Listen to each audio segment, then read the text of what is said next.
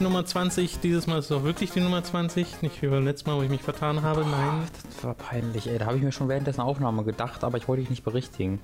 Dankeschön. Weil das äh, unfreundlich gewesen wäre Dankeschön. und weil du das wieder rausgeschnitten hättest, wie das immer passiert, wenn ich mal richtig liege. Das ist der einzige Grund, warum ich immer falsch liege. Weil ich das so zurechtschneide. Ja. Ja. Dreist kann, ist kann ich das. bestätigen. Leider bekommt das keiner zu hören, weil das wieder nicht drin drin sein wird. Wir, äh, bevor wir mit den Fragen anfangen, äh, ich wollte mich einmal bedanken bei den ganzen Leuten, die äh, uns immer diese Fragen schicken und dann am Anfang oder Ende immer sehr viel Lob übrig haben für uns beide und äh, natürlich auch für Mats. Und das ist immer sehr herzerwärmend. für das uns, oder? Geht runter für, äh, wie Öl. Hauptsächlich für uns, Okay. ja. Für Mats aber auch ein bisschen. Ja, ja, ist okay. Ein bisschen ist Ein okay. bisschen günstig, Ja. aber nicht zu viel. Nur weil wir das ja nie mit vorlesen, sondern ich mich hier auf die Fragen konzentriere, weil man sich sonst äh, sehr oft wiederholen würde. Ja, und weil es auch ein bisschen Äh, kacke und ist, wenn man ist- hauptsächlich vorliest, wie geil auch, man ist. Es ist auch ein bisschen awkward. Ähm, nur, dass ihr wisst, äh, wir wissen es zu schätzen. It's fully appreciated. Richtig. Und wisst ihr was? Ihr seid auch richtig toll. Du, Kommentar.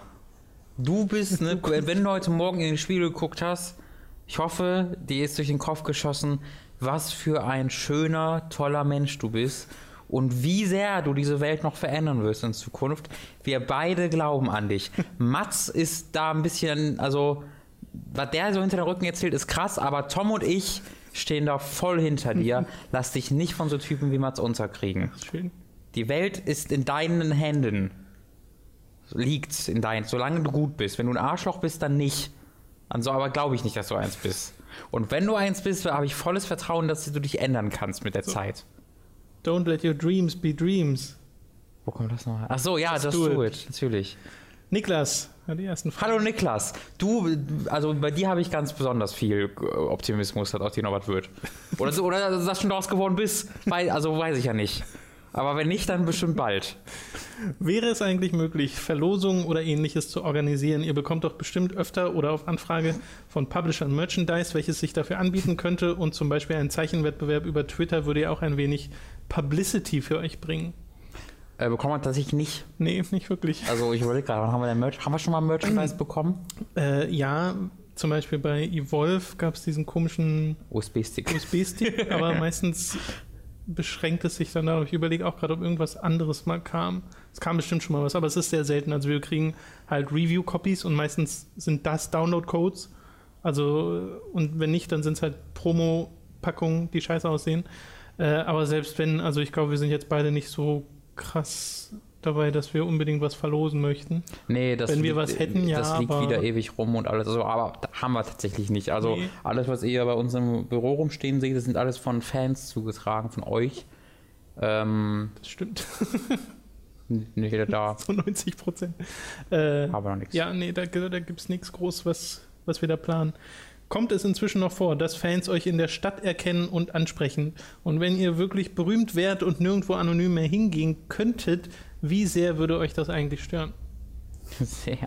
Also das ist äh, nur noch sehr, sehr selten. Das war zu Giga-Zeiten, so zwei Anfang, nee, Ende 2012 war das ziemlich viel. Weißt du, das war ja die Zeit, wo Hm. wirklich Giga halt so richtig groß geworden ist und das Mediakraft-Ding so richtig losging und so. Wobei ich das selbst bei Giga nie groß hatte. Nee, also, also da war es vielleicht einmal alle zwei, drei Monate oder so. Ja, also am Alex wurde ich schon echt öfter mal dann War aber auch selten am Alex. erkannt. Bitte? Ich war aber auch selten am Ja, ja, ich Alex. bin halt jeden Tag lang gefahren. ähm, das heißt, da war das, das, das öfteren Mal, ist das das öfteren Mal passiert. Ähm, und das, das war mir ja schon zu viel. Ähm, und äh, wie das so wäre, wenn man öfter erkennen würde, das hat man dann ja auf der Gamescom äh, gemerkt. Ja. Vor allem 2013 auf der Gamescom. Ähm, und das war ja, das war ja ist ja einer der Gründe, wieso wir so auch nicht mehr so wirklich Bock drauf hatten. Ähm, einer von mehreren Gründen, aber für mich, oder zumindest für mich war es einer der Gründe, weil dieses Datum, das sich da völlig unnötigerweise drumherum aufbaut, ähm, nicht das Ziel davon war und weil ich es einfach nicht, nicht so mag, wenn man so die Mitte der Aufmerksamkeit von Dutzenden Leuten um einen rum ist. naja, auf der Gamescom hat es halt auch wirklich einfach die Arbeit behindert ab 2013.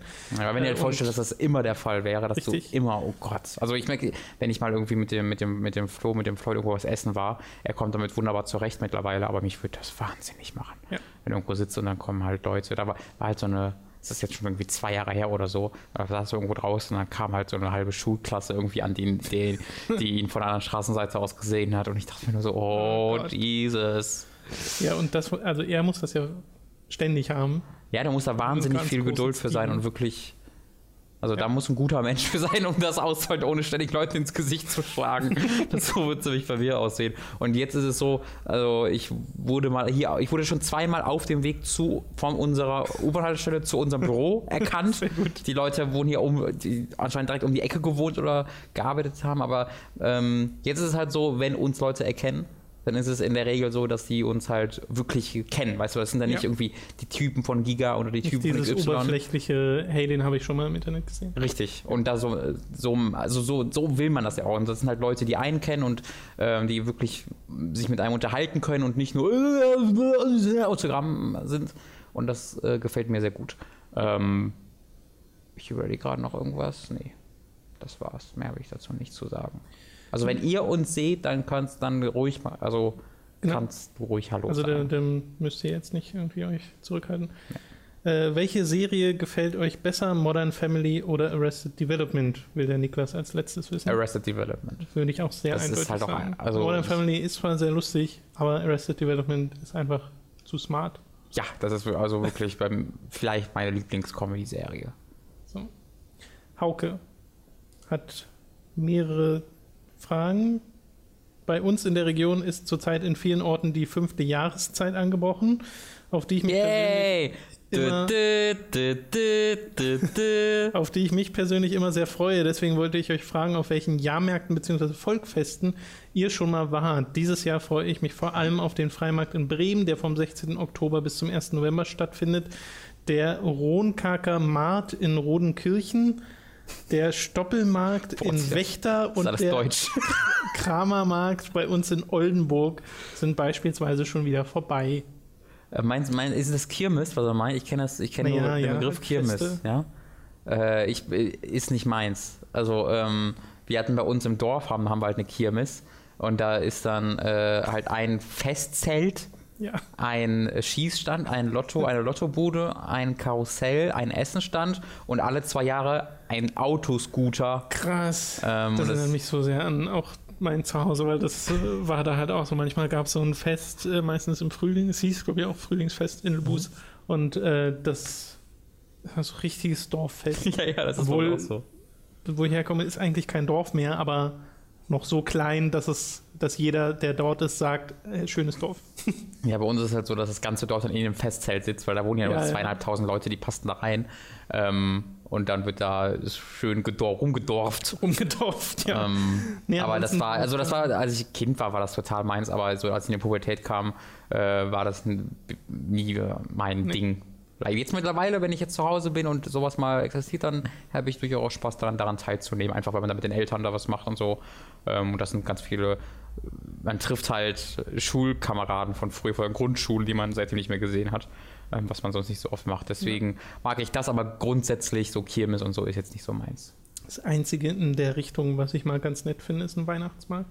Aber selbst die auch nur in kleinerem Stile. Ja, das also hier in Berlin gibt es ja zum Beispiel diesen Weihnachtsmarkt, der, Am Alexanderplatz? genau, der Ja. ist schon fast ein kleiner Freizeitpark. Ja, was wirklich. die da aufbauen. Das ist unfassbar. Und das, das finde ich furchtbar. Aber so diese äh, dörflichen Weihnachtsmärkte finde ich total putzig. Ja, weil da kommt halt noch die Kälte hinzu. Deswegen Ja, ist da das für mich nichts noch unangenehmer. Den Geruch und diese Atmosphäre. Ja, das stimmt, das ist finde cool. ich so toll. Aber Boah, ja, ich war mal, es ist, kann sehr kalt werden. als elf oder zwölfjähriger oder so, war ich auf dem Weihnachtsmarkt in Köln mit meinen Eltern. Und das, also dagegen ist sogar der in Berlin nichts. Einfach von der Anzahl der Menge her. Da bist du wie bei Love Parade. Alle stecken so Gott. aneinander. Wow. Und dann hast du alle drei Minuten so einen, so einen Nikolaus, der dir vorbeiläuft, der auch keinen Bock hat und denkst dir nur so, oh, Hilfe! Oh, oh, Das ist die weirdeste Hölle, in der ich je war.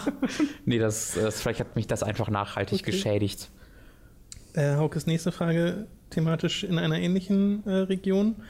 Welche Freizeitparks habt ihr schon mal besucht? Von den großen Parks in Deutschland war ich bisher nur im Heidepark in Soltau. Dafür habe ich dort schon bestimmt über 15 oder 20 Besuche zu verzeichnen. Jedoch würde ich gerne irgendwann auch mal das Phantasialand bei Köln oder den Europapark in Rust besuchen, auch wenn letzterer sehr weit weg ist. Heidepark Soltau ist großartig. Da war ich auch mal Ich glaube, mein einmal. Lieblingspark. Da war ich auch einmal. Das, das war vor Ende zur Giga-Zeit, glaube ich. Ja, nee, das war 2012, Anfang 13. Mit äh, David und ein paar Kumpels von ihm. Ähm, und das war aber richtig geil, weil da das war eben Ende Herbst wo es, habe ich glaube ich schon mal erzählt, äh, weiß Ja. ich aber nicht genau. Aber ganz kurz so, was war Ende Herbst? Es hat äh, leicht genieselt, aber nicht geregnet, ähm, war kühl, aber nicht kalt und deswegen, der Park war einfach, war einfach kein Parkwetter und der war fast komplett leer und du konntest teilweise einfach in den Achterbahn sitzen bleiben Ja. und nochmal fahren, musstest nie warten und das war der geilste Parkbesuch, den ich je hatte. Du konntest einfach überall hingehen, sofort losfahren äh, und die Achterbahnen sind halt großartig. Ich liebe Achterbahn über alles, äh, deswegen äh, fand ich das super gut. Ich war als Kind öfter mal im, damals hieß es noch Warner Brother Movie, Warner Brothers Movie World hieß es Ich damals. kann mich an TV-Werbung erinnern. Ja, heute ist in Brühl bei Köln. genau. Man kennt Brühl nur als in Brühl bei Köln. ähm, und heute heißt es ja Movie Park Germany. Ähm, in dem war ich seitdem, glaube ich, nicht mehr seit der Umbenennung. Aber äh, da habe ich wahnsinnig, da werde ich wahnsinnig nostalgisch, wenn ich daran denke, weil das war Okay. wirklich so einmal alle zwei, drei Jahre mit den ganzen Freunden und den Eltern konntest du dann da mitfahren. Äh, Phantasialand war ich einmal. Äh, das fand ich aber echt schlecht tatsächlich. Das war aber, da war ich 16 und das war mit meinen Eltern und meinem Bruder. Ähm, vielleicht war ich da einfach schon zu cool, um mit meinen Eltern Mhm. Spaß zu haben. Das kann ich heute nur noch schwierig nachvollziehen. Ähm, aber ich kann mich daran erinnern, dass ich die Achterbahn ziemlich lahm fand. Äh, und das ist halt immer so mein Haupt, Hauptgesichtspunkt, den ich, den ich sehen will. Die hatten dafür coole Themenwelten und sowas, aber ich will halt eher geile Achterbahn haben. Okay. Und das war's. Mehr mehr war ich leider noch nicht. Das Ding bei mir ist, äh, also ich war als Kind vor allem öfter mal in Freizeitparks, auch im Heidepark und äh, noch anderen, bei denen ich die Namen einfach nicht kenne. Also wüsste ich jetzt einfach nicht mehr, welche das sind. Mhm. Das Problem ist, ich habe schon seit Kind, äh, Kindestagen an, kann ich nicht mit Achterbahn fahren, ohne dass mir mega schlecht wird. Mhm. Und äh, als Teenager waren wir dann mal mit der, mit der Gymnasiumsklasse auch in irgendeinem Freizeitpark. Ich weiß leider auch nicht mehr welcher. Das war auch so ein relativ regnerischer Tag. Und da habe ich mir gedacht, okay, jetzt ist der letzte Kindparkbesuch so weit her, jetzt probierst du einfach nochmal aus, auf eine Achterbahn zu gehen. Und war auf so einer verhältnismäßig kleinen, aber ist mir sofort wieder so schlecht geworden. Also das kann ich einfach nicht. Deswegen Das sind, ist ja schade. also als Erwachsener war ich auch nicht nochmal in einem Freizeitpark drin. aber so verändert sich auch. Vielleicht sowas nochmal, weil vom Kind zu Erwachsener kann ja sich Naja, aber ändern, das ne? letzte Mal war halt mit 16 oder 17 Ah, oder okay, so. Das, ja. äh, ich glaube, da hat sich das nicht so. Und es entsteht auch eine leichte Angst äh, vor diesen Dingern, deswegen, Ja. äh, nee, ist jetzt nicht so meins. Aber ich kann mich erinnern als Kind an zwei sehr schöne Besuche im äh, Legoland. Oh, ja, das Dänemark. kann ich mir stelle ich mir cool vor. Das war schön, vor allem als großer Lego-Fan und die haben da ja wirklich riesige Bauten gehabt. Äh, Wird sich heute wahrscheinlich auch nochmal krass verändert haben wegen den ganzen Lizenzsachen, die Ja. dazugekommen sind. Das gab es ja damals in dem großen Stil einfach noch nicht. Ich würde wahnsinnig gerne, wenn ich irgendwie in den USA bin, in diese Universal Park und sowas gehe, was alles diese krassen Themenwelten hat, stelle ich mir wahnsinnig cool vor. Ähm, und äh, ging auch mit dem, mit dem Schlechtwerden. Da habe ich halt einfach Glück gehabt, dass es bei mir, dass ich da relativ resistent bin. Aber es gab im Heidepark gibt es eine so eine Sektion, äh, wo relativ ruhige Attraktionen sind, wo man sich so reinsetzt, so ein bisschen im Kreis fährt, alles nicht so wild. Aber es gab so ein so ein Ding, was so eine Scheibe ist, mit einer, also quasi einfach eine, ne, eine Scheibe, wo du draufstehst und dann eine Wand drumherum mit so, also fast so Käfige. Du stellst dich so, in so einen glaub, Käfig ich weiß, rein und Wie diese so Scheibe, genau, genau, und diese Scheibe geht dann quasi fast senkrecht in die Ja. Luft, aber du bist nicht gesichert, sondern wirst nur durch die G-Kräfte quasi im Stehen gegen die Wand Ja, Das ist gepresst. die Zentrifugalkraft. klar. Das ist aber so absurd, dass du, du, du stehst dann und guckst dann fast gerade auf den Boden und weißt halt, dass du gerade nicht gesichert bist ähm, und wirst nur durch die G-Kräfte gehalten. Aber und dadurch musst du dich ja wahnsinnig schnell drehen. Ja. Und da, dadurch, dass du wirklich einfach nur stehst und es dreht sich einfach nur um die eigene Achse, das ist einfach, das ist einfach eine Kotzmaschine. Ich, Alter, danach war mir so mega übel. Ich konnte nicht mehr. Aber das, aber das war trotzdem ein cooles Erlebnis, weil das war wirklich Panik, wo du so merkst, dachte ich mich einfach, oh fuck, oh Gott, oh Gott, oh warte, G-Kräfte, ja, oh Gott. Das ist sehr, sehr, sehr gut. Das hätte ich gern gesehen, diesen Gesichtsausdruck. Oh Gott, wo sind die, wo sind die Kurse? So, äh, weiter geht's. Äh, noch zum, zum, zum Freizeitpark-Thema. Fragt Hauke, welche Fahrgeschäfte, Attraktionen mögt ihr am liebsten auf Jahrmärkten bzw. in Freizeitparks? Hast du jetzt ein bisschen Ja. schon beantwortet.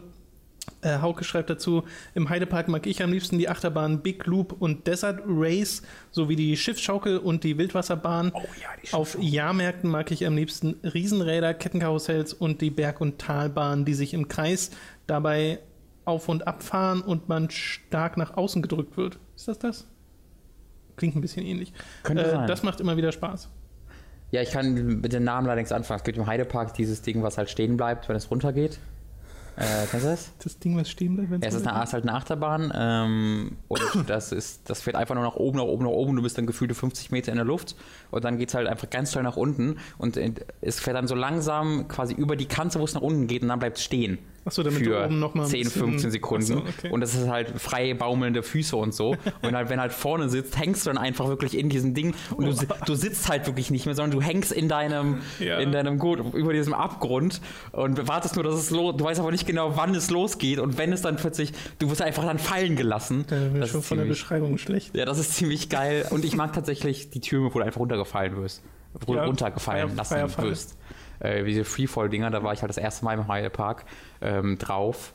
Und äh, wenn du dann irgendwie diese, ich weiß nicht, wie viele Meter du da oben bist, aber wenn du dann so weit oben bist, einfach diese Aussicht hast, das war sehr cool. Und das ist einfach ein ziemlich geiler Thrill, dann fallen gelassen zu werden. ist übrigens bei mir keine generelle Abneigung gegen Parks. Das, was ich am liebsten mache, ist nur sie selbst aufbauen. Aber nicht mit den Geschäften fahren. Äh, wart ihr schon mal im Miniaturwunderland in Hamburg? Wenn nicht, kann ich es euch nur ausdrücklich empfehlen, wenn ihr mal dort seid und ein bisschen Zeit mitgebracht habt. Ich war dort letztes Jahr zum ersten Mal und war überwältigt von der Detailgenauigkeit und der schieren Größe der Anlage. Immer wieder ein Besuch wert, vor allem wenn man, wie ich früher selbst, eine Miniatureisenbahn zu Hause hatte. Richtiger Park. Connoisseur. Conno- Connoisseur. So. Und Nee, war ich nicht. letzte Frage, ich auch nicht. Äh, die letzte Frage: Wann wart ihr das letzte Mal in einem Zoo? Ich diesen Sommer im kleinsten Zoo Deutschlands, dem Zoo, Zoo am Meer in Bremerhaven. Davor war ich lange nicht mehr in einem Zoo gewesen und ich war doch überrascht, wie gut das tut, den Tieren zuzugucken. Im Zoo in Bremerhaven gibt es vor allem Eisbären sowie Seelöwen, Hunde und Bären. Die besten Zoos, in denen ich äh, war, waren jedoch Hagenbeck in Hamburg und der Zoologische Garten in Berlin. Wenn ihr mehr über Zoos sehen wollt, könnt ihr euch den Privatkanal Zoo-Erlebnis von Martin Küpper Yeah, von Giga ansehen. Das hätte ich jetzt gut. auch erwähnt, Ja, wenn, auch. wenn er es nicht getan hätte. äh, wirk- er ist wirklich ein Zoo-Fan und hat einige sehr schöne Videos über besuchte Zoos gemacht. Äh, dem kann ich mich nur anschließen. Äh, der Martin von Giga hat einen Kanal namens Zoo-Erlebnis, wo er tatsächlich richtig gute Zoo-Berichterstattung Ja. macht. Und man, äh, wenn man das vorher nicht weiß, ich denke, oh, da gibt es noch ein anderes Interessengebiet. Ja, äh, ich war leider echt, echt lang nicht mehr. Also Ich auch nicht. Wirklich lang nicht mehr. So. Ich auch nicht. Also bei mir ist es so lang her, dass ich da wahrscheinlich noch im einstelligen Oh Alter krass, nee, so lange ist es nicht her. war. Oder An- zumindest im sehr frühen zweistelligen. machen mit Daniel Das ist wirklich schon lange her. Oder hast du da eine Abneigung gegen, Nee, gegen nee, nee. Tieren? Nee. Naja, mag also, so, nein, nein, so Du meinst wegen tierschutzmäßig. Das, Tierschutz, ja? ähm, Äh, nee. Nur auch einfach keine außerordentliche Faszination. ich glaube, die baut sich dann auf, wenn du dann da ja, bist. denke ich auch. Weil dieses, man muss, man Man muss muss irgendwann auf die Idee kommen, ich gehe jetzt Zoo. machen. Ja. Ja. Und gerade in Berlin sind die auch ganz gut, habe ich sagen lassen. Christ hat die nächsten Fragen. Kommen wir mal weg von dem ganzen Freizeitpark. Mhm. Aber danke, coole Fragen. Auke. Ja, war schön. Äh, wie gesagt, Christ, da ich beim letzten Feedback-Podcast nach Filmen, die ihr für überbewertet haltet, gefragt habe und euch nur Jurassic World spontan eingefallen ist, nenne ich mal meine Filme neben Jurassic World, nämlich Avatar, Aufbruch nach Pandora, Hangover und Dark Knight Rises. Was haltet ihr von den Filmen? Also vom letzten Film war, glaube ich, nicht, dass der überbewertet Ich glaube, Dark Knight Rises wurde, also die Kritiken waren zum Release, glaube ich, sehr positiv, direkt zum Release, aber im Nachhinein wurde es sehr viel kritisiert. Und Ich glaube ja, auch. Also ich habe jetzt nicht das Gefühl, dass ich da alleine dastehe, wenn ich halt sage, wie- dass ich hier nicht mag. Hangover ist halt auch, glaube ich, so ein Ding, wo Kritiker sagen, äh, und es war halt trotzdem super beliebt, weil es halt eine, eine Ader getroffen Den mag hatte. ich halt tatsächlich gern. Den also, ersten Hangover, gegen den ja, habe ich auch Da war nicht. ich auch im Kino und so. Ähm, und Avatar finde ich ehrlich gesagt ganz gut. mag ich auch sehr gern. Ja, Also da war ich halt auch im Kino und war voll, also ich weiß noch, bevor wir im Kino waren, auf der Gamescom 2000. Wann kam der im Kino? 2012? Nee, Elf? das ist schon deutlich länger her. Zehn? Das waren Neun? neun oder zehn. Stimmt, wann war denn die erste Gamescom? Neun. Dann muss das, Ja. dann muss der, weil ich war nämlich auf der, wo ich auf der ersten Gamescom für Demo News 2009, da gab es im Rahmen der Gamescom, ähm, gab es ein, äh, ein Preview-Event für äh, Avatar, glaub, wo du die 2000 erste halbe Stunde gesehen Ich glaube, es muss 2009 gewesen sein, weil ich da bei Gamona gearbeitet habe und teilweise im Kinoressort und ich habe sehr viel über Avatar gespielt. Ja, dann war das das. Und da, da war ich halt, da ich, bin ich irgendwie reingekommen äh, mit, mit, äh, mit dem äh, Andreas von, von, von Demo News und äh, da haben wir irgendwie eine halbe Stunde aus dem Film gucken können und das war ja der erste große 3D-Film, der das, Ja. diese neue, die 3D in neu mal gebracht hat. Und das hat mich sowas von weggeflort einfach. Und im Kino dann ebenfalls. Und das war dann die erste, eine der ersten Blu-Rays, die ich besessen habe. Und da hat mich das dann nochmal völlig weggehauen, wie gut das alles aussah. Und es hat ja auf der Blu-Ray dann auch, geht irgendwie eine halbe Stunde länger oder so im Director's Cut. Ähm, ich mag den Film total gern. Ja, es ist eine total simple, alte Geschichte, die jetzt keine eigenen Ideen wirklich hat. Aber es hat so unglaublich viel Kreativität im Also wegen der Optischen. Geschichte guckt man den auch einfach nicht. Nee, aber das ist, das ist, das ist eine, eine filmische Achterbahnfahrt, wo du einfach guckst und oh, Ja, oh. Audiovisuell Ja. top. Ich freue mich ich sehr auf die frage, anderen Teile. wie sehr dieser Film altern wird. So rein von seiner Effekt. Also bisher Qualität. sieht, sieht der immer noch besser als viele. Ja, ja. Sowas wie World oder so, das ist eine sieht gute er Frage. grandios aus. Ich glaube, wir haben diesen Punkt überschritten, wo Dinge so richtig krass Ich glaube, das altern. überschätzt man total. Ja. Bei Final Fantasy Spirits Within dachte ich das nämlich auch schon. Ja, ja, nee, die Sache ist halt, da werden halt keine Menschen in CGI dargestellt. Ich glaube, das, Das ist halt der. Vorteil. Deswegen fällt es da nicht. Aber ich, Ja. ja, klar, du wirst ja schon merken. Ich freue mich, es gibt ja Avatar 2 bis 4 kommt ja. Ähm, ich Ja, wobei mich. es da doch hinter den Kulissen irgendwie immer wieder so, eh. Also ich, ich glaube, man hat Ich jetzt glaube, das sollte schon längst. Ja, War es wurde verschoben. Es wurde schon einmal einige Mal verschoben, aber es gibt einen Termin mittlerweile. Okay. Und der Cameron redet auch öfter davon. Ich glaube, Avatar 2 ist das Unterwasser-Ding. Ähm, aber ich freue mich da sehr drauf, das im IMAX zu gucken. Oh ja. Ja. Nächste Frage auch wieder von Christ. Welche Film-Lizenzspiele mögt ihr? Bei mir sind es, ich beschränke mich mal auf fünf: GoldenEye, Moonwalker, Moonwalker, The Chronicles of Riddick, Escape from Butcher Bay, The Warriors und Tron 2.0. Äh, Riddick, stimme ich auch zu? Riddick kann man zustimmen. The Warriors soll sehr gut sein, das wollte ich immer mal spielen. Da kenne ich aber nicht mal den Film, den würde ich mir dann vorher Ja. dazu angucken. Äh, Tron 2.0 ist ein sehr gutes Spiel. GoldenEye habe ich nicht gespielt. Moonwalker habe ich auch nicht gespielt. King Kong ist ziemlich okay. Äh, das habe ich Jahre nach, der, nach dem Release gespielt und ist halt irgendwie vier Stunden lang oder so. Aber es kommt ja von äh, Michel Ancel, wie auch immer man ihn ausspricht, dem Rayman-Macher. Du magst doch auch Tron Evolution. Ich mag auch Tron Evolution ganz gern, tatsächlich. ich mega lahm. Äh, Ich habe es aber auch jetzt halt lange nicht mehr gespielt, aber ich habe mich, ich habe mich, ich erinnere mich daran, dass ich mich unterhalten gefühlt Ich habe. sage immer wieder gerne, äh, das eine James Bond-Spiel, dessen Namen ich ständig vergesse, was so ganz kurz war. Das war von. Bizarre Creations. War das Bloodstone? Ja. So ein drei Stunden Spiel. Das wollte ich aber mal spielen, habe ich nie gemacht. Eigentlich mega durchschnittlich, aber ich hatte da irgendwie meinen Spaß. Gab es ich das auch, so auch bei Steam warum. plötzlich nicht mehr? Weil die Ja, ja, Lizenzsachen. Lizenz ich, aber ich, das wollte ich immer mal nachholen. Ja, ich glaube, ich kann mich noch daran erinnern aus Berichten, dass man das Ganze halt in so einer äh, Bond-Handy-Sicht spielt, wo man durch Wände gucken kann und dass irgendwie Leute das doof fanden. Ach, es gibt so viel, was du doof finden kannst an, dem, an dem Spiel, aber ich müsste das auch nochmal spielen. Das müssen wir mal, können wir mal zusammen machen.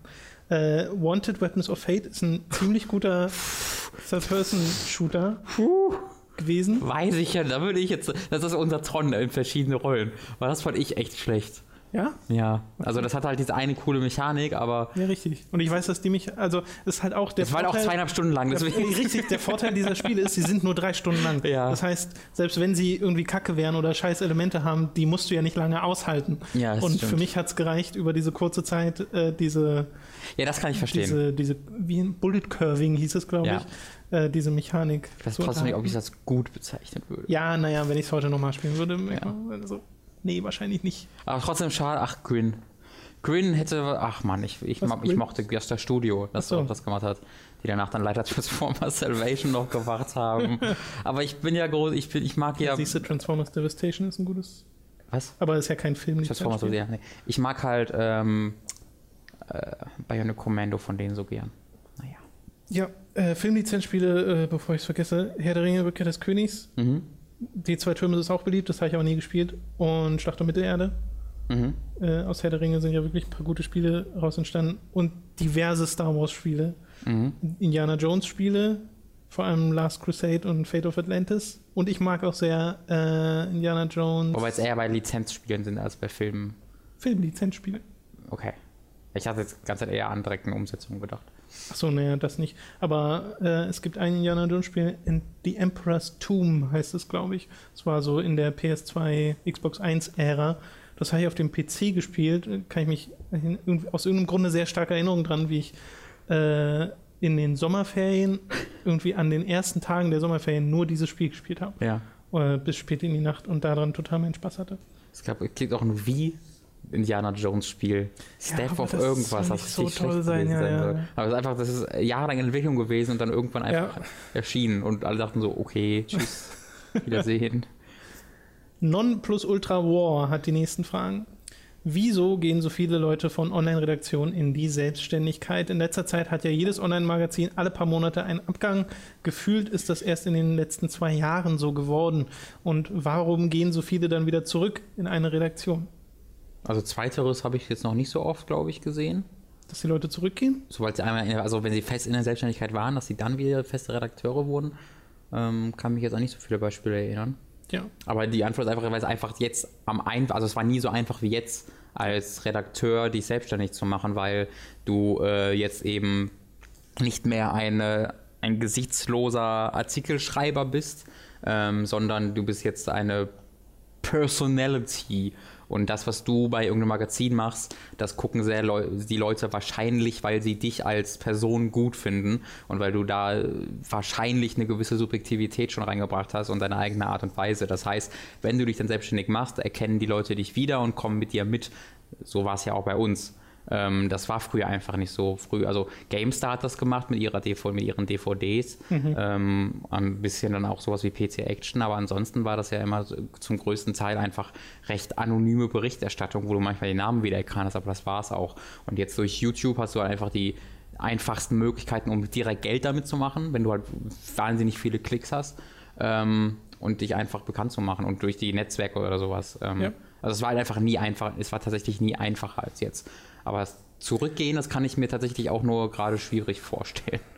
Ja, weil, also da fehlen mir allein schon so die Optionen an Magazinen, zu denen man zurückgehen würde. Ja. Also, Also, zu- also zurückgehen würden wir, Ja, glaube ich, sowieso. ist, ist, ja, ist ja was anderes, aber wenn man Ja. nochmal in, die- in so einen festen Job gehen würde bei einem festen Magazin, gäbe es zumindest in Deutschland gerade nichts, wo ich sagen würde, ja, das unbedingt. Ähm, und das ist, das, was wir machen, ist ja nochmal was anderes. Also es gibt ja mehrere Arten von Selbstständigkeit in dem Bereich. Es gibt ja auch viele Leute, die einfach als freie Autoren Artikel für diverse Magazine schreiben und auch das ist, glaube ich, jetzt nochmal leichter geworden, weil dadurch dass feste Redakteure seltener sind und manche Magazine auch einfach nicht so viel Geld investieren wollen und dann stattdessen lieber auf Artikelbasis freie Redakteure bezahlen, was halt günstiger ist in der Regel. Also es ist halt leichter, wenn du das- schon mal da im Business warst. Genau. Ja. Also den Einstieg finden, das machen die meisten oder viele über Praktikas, äh, den, das, das muss man halt einmal schaffen und wenn man ein paar veröffentlichte gute Artikel hat, dann ist es gar nicht mehr so schwer, äh, an Aufträge ranzukommen. Aber man muss sich halt klar sein, dass das nicht so gut bezahlt wird. Aber auch das, was wir machen, ist ja jetzt nicht so gut bezahlt, deswegen macht jetzt auch nicht so den großen Unterschied. Äh, aber wir haben Spaß bei der Arbeit und das ist sehr, sehr, sehr, sehr, sehr viel wert. Karma hat die nächsten Fragen. Habt ihr auch noch vor, Drakengard 2 zu spielen bei Time to 3, damit ihr die Reihe inklusive Nier komplett durch habt? Wenn ja, würde ich mir das Spiel besorgen und mich wie bei 1 dran setzen. Ich will eh wissen, wie die Story zu Ende geht, auch wenn sie hier nicht von Yoko Taro stammt. Possibly. Also erstmal schon natürlich noch der erste der uns zuvor. Danke Daniel. Also keine Sorge, ist nicht vergessen. Deine Memory Card ist immer noch da. Ähm, den, den zweiten Teil haben wir auch schon hier, den, den haben wir schon mal zugeschickt bekommen. Ja. Ich weiß jetzt aber nicht, ob es da wirklich nötig ist, da Sachen freizuschalten oder so. Ähm, Der ist, äh, der ist ziemlich äh, anders im Aufbau. Er hat mehrere Enden, aber nicht so dramatisch wie beim ersten Drakengard. Ich glaube, es sind auch nur zwei oder maximal drei. Hm. Und dieses, äh, es gibt immer noch die Mechanik, dass man Waffen sammeln muss, um Mhm. die zu kriegen, aber die kann man sich kaufen in einem Shop. Mhm. Die muss man nicht mehr random in irgendwelchen Missionen ja. äh, suchen. Äh, deswegen wird es da wahrscheinlich sehr viel einfacher sein, an alles ranzukommen. Und es ist zwar nicht von Yoko geschrieben, aber ich glaube, die äh, Autorin, die auch schon in Drakengard 1 die Dialoge geschrieben hat, die, das nennt man dann Main Scenario Writer, die war auch in Drakengard 2 als Autorin dabei. Also zumindest da hast du ja. äh, Ähnlichkeiten, obwohl halt die Story von Drakengard 2 nicht so beliebt ist, sie weil ist halt, sie sehr viel mehr Standard-Fantasy Sie ist halt Square Enix-Spiel. Also Drakengard 2 ist halt ein Square Enix-Spiel, ja. auch mit der Geschichte und allem drum und dran. Das ist halt, wie du sagst, recht Standard-Fantasy. Äh, und wenn es mal darüber hinauskommt, dann ist es immer durch Charaktere und Elemente, die aus dem ersten Teil übernommen wurden. Ja. In der Sekunde wird es dann immer äh, noch was deutlich anderes. Ich habe mich vor kurzem zu dem Thema sehr intensiv informiert. Warum Wieso denn das? Werdet ihr hoffentlich bald erfahren. Welcher oder was ist euer Lieblings-Drakengard-Teil mit und ohne Nier und warum? mit und ohne Nier? ja, also Nier, Ohne, ohne Frage. Wobei ich halt, also, ja, also ich kenne ja Drakengard 1 und 2 nicht, deswegen kann ich ja nur zwischen Nier und Drakengard 3 wirklich wählen. Ja. Und Drakengard 3 ist schon wirklich lustig. Also bei mir wäre es Nier oder Drakengard 1 tatsächlich, was so relativ knapp ist, einfach weil Drakengard 1 dieses einfach ich verstehe nicht, was wie. Wie das entstehen kann. ähm, es fasziniert mich. Also Drakengard 1 ist faszinierender. Äh, ja. Aber Nier ein, aber Nier also hat Nier, bei mir größere Emotionen ausgelöst und ist einfach das beste. Ich glaube, Spiel. Nier ist aber auch die, also ganz objektiv gesehen, das bessere Spiel. Von allen.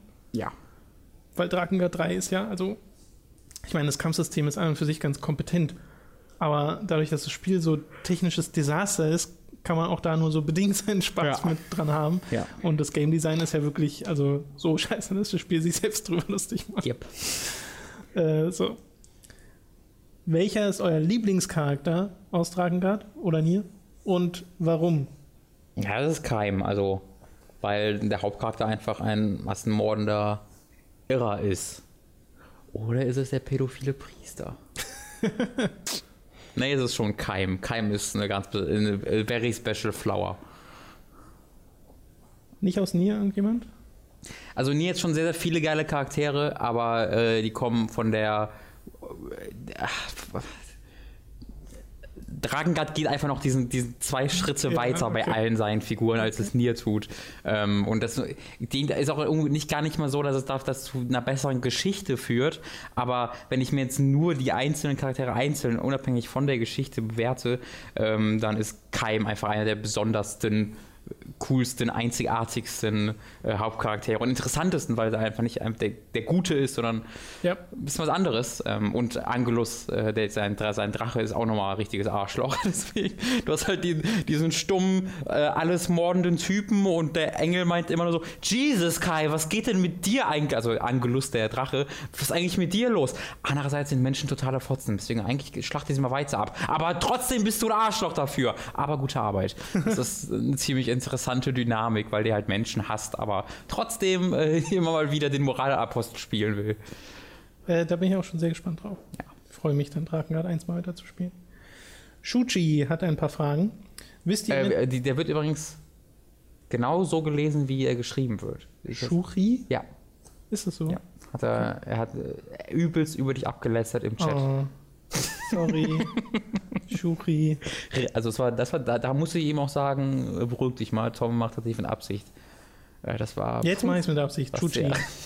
Wisst ihr mittlerweile genaues in Bezug auf Merchandise-Artikel? Im Merch-Thread wurden bereits unzählige Ideen und Vorschläge gesammelt. War noch nichts für euren Geschmack dabei oder tut sich da schon was im Hintergrund? Äh, weder noch. Also es sind schon ein paar coole Vorschläge dabei, aus denen man garantiert was machen könnte. Aber wir sind einfach, es fällt bei uns einfach immer hinten runter. TikTok, die Zeit. Genau. Es, ist, es, ist, es ist, ja, es ist halt doof. Wir haben jetzt endlich geschafft, äh, mal konkret äh, Sponsoren anzuschreiben, potenzielle. Das heißt, das ist mal ein Arbeitsschritt, der nochmal raus weggefallen ist. Vielleicht kommen wir ja in den nächsten drei Monaten auch dazu. Ja. Who knows? Ich hoffe es. Genauso wie zu den Smileys im Twitch-Chat. Das sind alles so Sachen, die, wenn sie einem einfallen, denkt man, ja, okay. Und wenn dann Mats beim nächsten Mal hier ist, habe ich es wieder vergessen, dass hm. ich Fotos machen wollte. und das ist mir jetzt also wirklich schon mehrmals passiert. Allerdings hat man Mats auch immer nur einmal in der Woche da, ja. wenn überhaupt diese Woche zum Beispiel gar nicht. Ja, äh, ja sorry.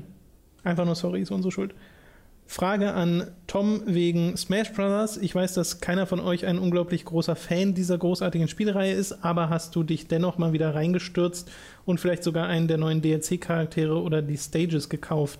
Gleiche Frage könnte ich eigentlich auch bezüglich Splatoon und Hyrule Warriors spielen. Äh, nee, nicht so richtig. Ich habe Super Smash Bros. gespielt, als es rauskam auf den 3S und der 3DS und der Wii U, aber mich nicht nochmal so reingesteigert. Irgendwie schaffen das diese Spiele nicht mehr. Super Smash Bros. 1 und Melee haben mich damals mega begeistert. Äh, und die neuen sind auch richtig gute Spiele, aber weiß nicht, irgendwie funktioniert es nicht mehr so richtig. Zumindest nicht auf Dauer. So dass ich dann auch mir denke, beim DLC ja, vielleicht irgendwann mal, wenn ich mal wieder so eine Phase habe, in der ich gerne Smash Bros. spielen würde, aber nee, irgendwie nicht. Und bei Hyrule Warriors und Splatoon das gleiche, wobei ich Splatoon auf jeden Fall noch äh, mal spielen werde, weil das wird ja wirklich krass geupdatet, ja. also wirklich dauerhaft krass geupdatet. Der Mats ist ja da noch total hinterher und schwärmt immer mal wieder. Äh, da will ich also auf jeden Fall noch mal reinschauen. Vor allem, weil dem Spiel damals halt wirklich ein paar Features gefehlt haben. Und Hyrule Warriors war ich nie so ein großer Fan, äh, dass ich mir da jetzt noch was dazu holen müsste. Nein. Mir hat das schon gereicht, was im Hauptspiel drin ist. Äh, ja, ja, aber das Splatoon denke ich auch drüber nach, mir das mal zu holen. Ich habe halt die Redaktionsview bei mir zu Hause stehen und ich habe mir jetzt schon Mario Maker halt geholt. Ähm, vielleicht, wenn ich dann mit Mario Maker irgendwann mal fertig bin. Also für mich fertig bin. Ja. Äh, auch noch von Shuri, da ich die Frage zu Ende der Giga-Zeiten schon mal gestellt habe, weiß ich, dass ihr beide nicht von Collectors nichts von Collectors Editions oder dem Sammeln von Figuren etc. haltet. Das stimmt Dennoch nicht. Dennoch hat sich Robin ja die Collectors Edition von Metal Gear Solid 5 geholt. Was war der Grund für diese Ausnahme? Die Tatsache, dass es sich um Metal Gear handelt oder gefiel dir einfach der Inhalt? Ich kaufe mir öfter Collectors Editions. Also ich wüsste jetzt nicht, wo Aber öfter heißt doch Assassin's Creed Halo und Metal Gear. Ja. Verdammt. Das sind doch die uh, drei, oder? Und Assassin's Creed schon nicht mehr? Nee, Assassin's Creed nicht mehr. Da, da habe ich von äh, den ersten, von 1, 2, drei, 1, 2 und 3 habe ich die teuerste, bei 4 hatte ich die zweiteuerste für 100, das war 250 und das war die letzte.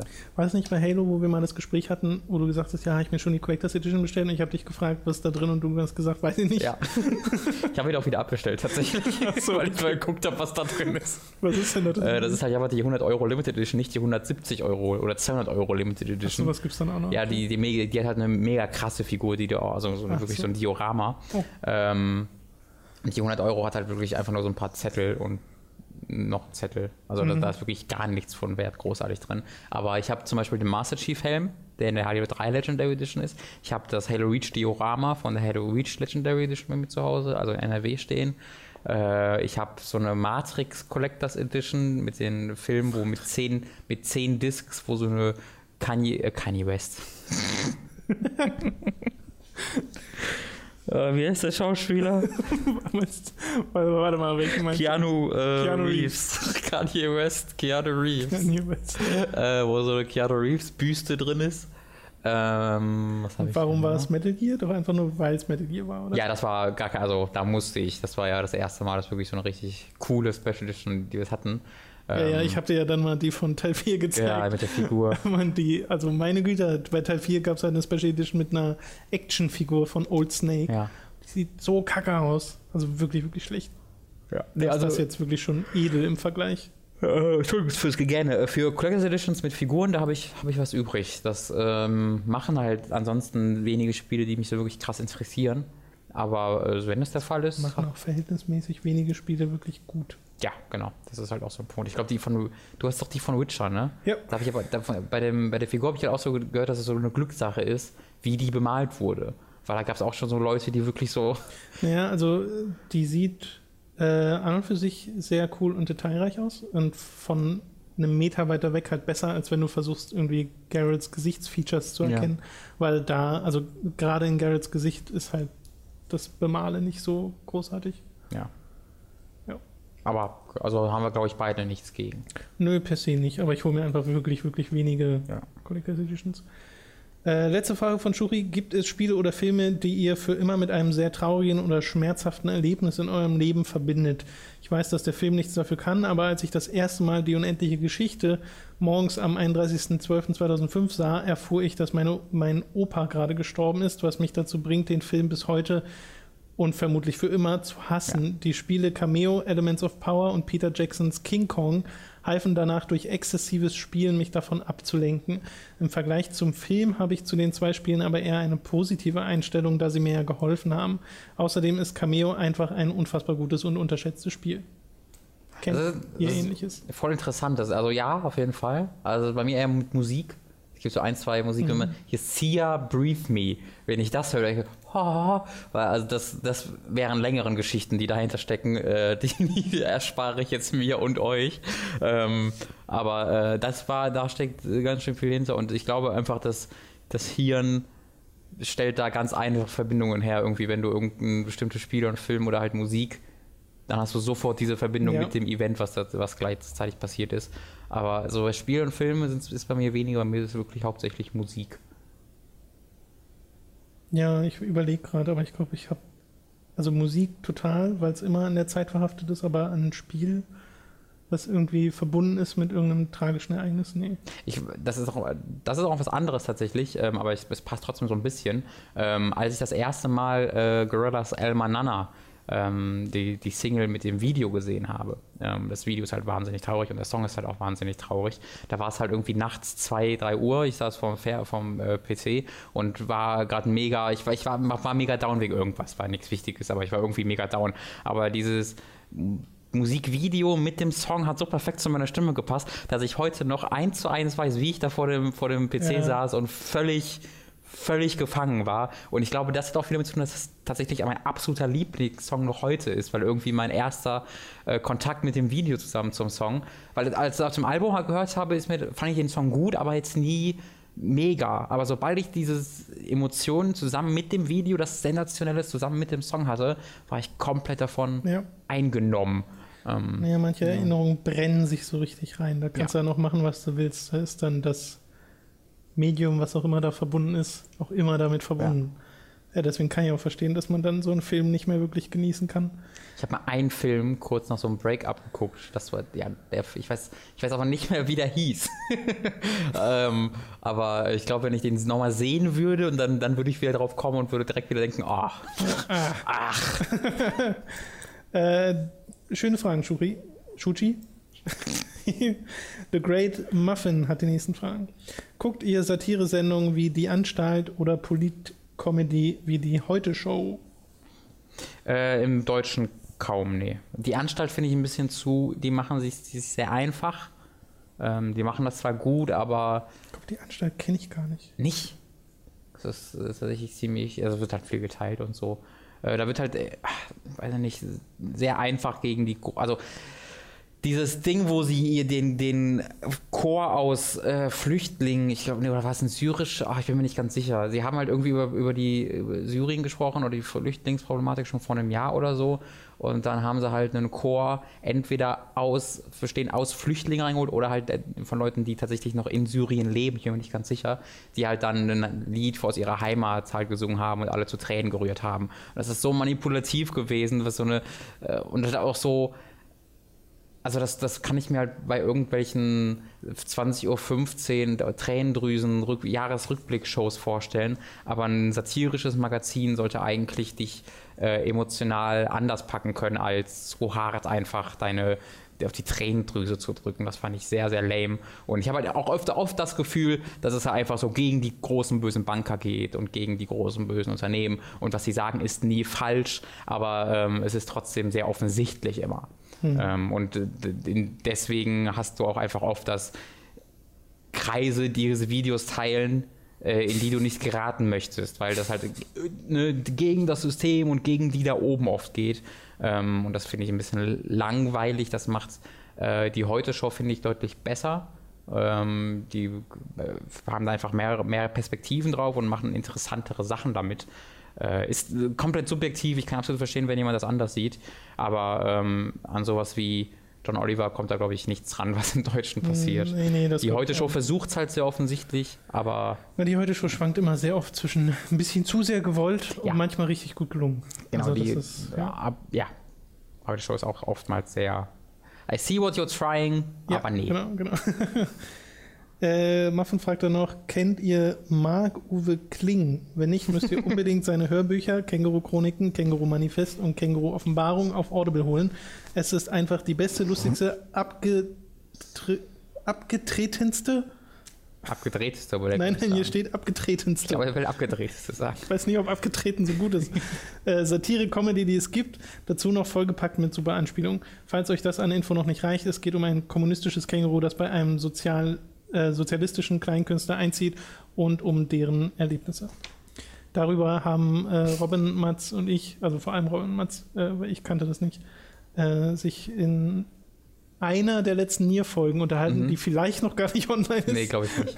Ich glaube, sie ist noch nicht ich online. glaube, die ist auch noch nicht online. Ja. Ähm, ja, ich habe mir letztens auf Twitter gefragt, ich habe ja ein kostenloses Hörbuch bekommen unter www.audible.de slash hooked. Äh, Sehr cool. Was ein großartiger Service war, wofür ich extrem dankbar bin, allen Beteiligten. Ähm, da habe ich ein kostenloses Hörbuch bekommen und dann habe ich auf Twitter mal gefragt, ey, hey, haut mal doch mal raus, was, was für ein cooles Hörbuch gibt es? Und da habe ich tatsächlich genau diese Antwort sehr, sehr oft bekommen, Känguru-Chroniken. Habe ich mir das runtergeladen. Ich bin tatsächlich jetzt nicht der größte Fan ähm, und ich glaube, damit breche ich gerade hunderten Leuten das Herz, weil es haben mir wirklich so viele Leute empfohlen, alle waren komplett begeistert. Und das ist halt, das ist halt immer so Kurzgeschichten, die von zwei Minuten Länge zu sechs Minuten Länge ungefähr so schwanken, ähm, die ohne Zusammenhänge sind. Also das sind einfach kurze Sketche. Ne? Du hast halt die zwei Leute, die miteinander sprechen und das ist halt dann so ein kurzer Sketch. Aber oftmals fehlt so eine richtige Punchline oder, und das ist viel öfter das Problem, ich kann die Punchline schon nach der Hälfte des Spots absehen.